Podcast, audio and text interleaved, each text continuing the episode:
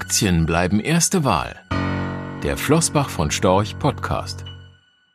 Die Renditen von Anleihen sind gestiegen. Warum langfristige Anlegerinnen und Anleger dennoch einen signifikanten Teil ihres Vermögens in Aktien anlegen sollten. Bonds are back, so liest man immer wieder.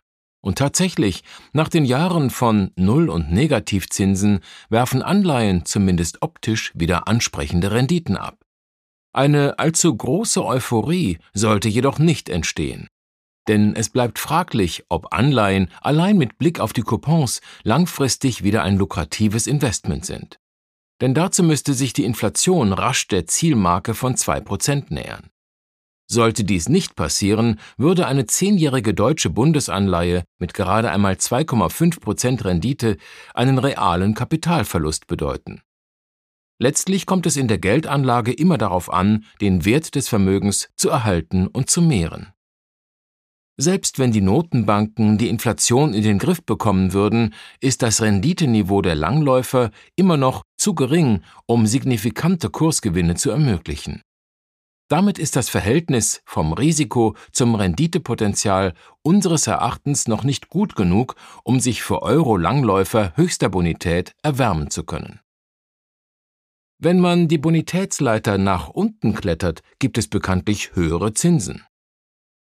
Beispielsweise warf eine langlaufende Unternehmensanleihe von Siemens Rating A im Juli mit 3,5 Prozent schon einiges mehr ab als Bundesanleihen.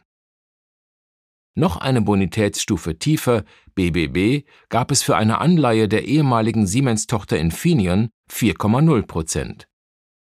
Wem auch das noch zu wenig ist, der könnte in hochliquide Staatsanleihen Italiens investieren, die bei 15 Jahren Laufzeit immerhin 4,4 Prozent abwerfen. Das sollte ausreichen, um selbst eine hartnäckig höhere Inflationsrate zu schlagen. Der hohe Renditeaufschlag gegenüber Bonds spiegelt das, wenn auch geringe Risiko einer Staatspleite Italiens wider, die aber wohl eher theoretischer Natur sein dürfte, da damit das Ende des Euro und eine Kernschmelze des Finanzsystems verbunden wären. Dies können weder die Europäische Zentralbank EZB noch die Euro-Staaten zulassen, was Italiens Schulden implizit zu Schulden der Eurozone macht. Alles gut also? Die allgemein aufkommende Begeisterung für Anleihen erscheint uns dennoch verfrüht. Die Renditen langlaufender Anleihen höchster Bonität bieten zumindest im Euroraum immer noch keinen ausreichenden Schutz gegen das Inflationsrisiko. Euro-Kurzläufer mit Renditen von 3,5 Prozent eignen sich aber schon jetzt als nominal risikolose Parkposition für Liquidität. Einjährige US-Staatspapiere werfen mit 5,3 Prozent in US-Dollar sogar mehr ab als die über die nächsten zwölf Monate zu erwartende US-Inflationsrate. Die höchsten Renditen bei gleichzeitigem Inflationsschutz sind aber langfristig des Erachtens von Flossbach von Storch mit Aktien zu erwarten. Auch wenn der Blick zurück kein Indikator für die Zukunft ist. Für langfristige Anleger war in den vergangenen Dekaden ein Gesamtertrag von durchschnittlich etwa 7 Prozent Kursgewinne und Dividenden per annum durchaus realistisch. Selbst Pessimisten rechnen langfristig nicht mit einer Inflationsrate in dieser Höhe. Rechtlicher Hinweis. Diese Publikation dient unter anderem als Werbemitteilung.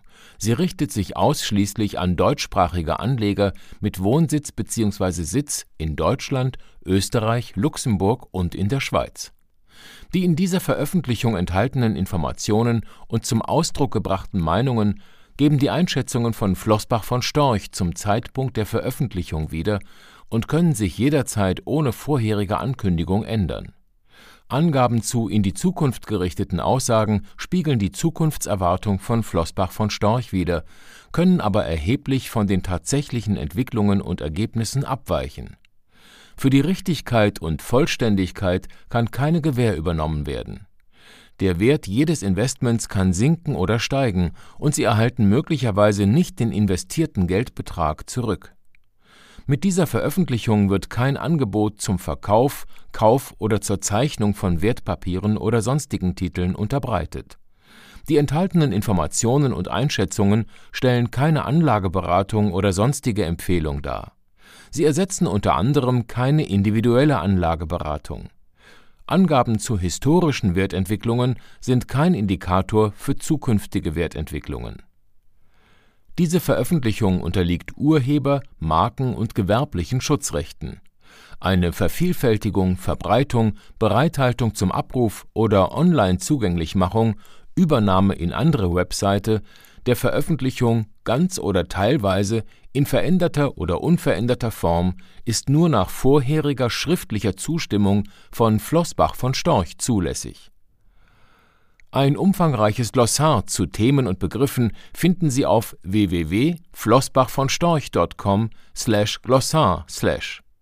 Diese Veröffentlichung unterliegt Urheber-, Marken-, gewerblichen sowie wettbewerbsrechtlichen Schutzrechten. Copyright 2020 Flossbach von Storch. Alle Rechte vorbehalten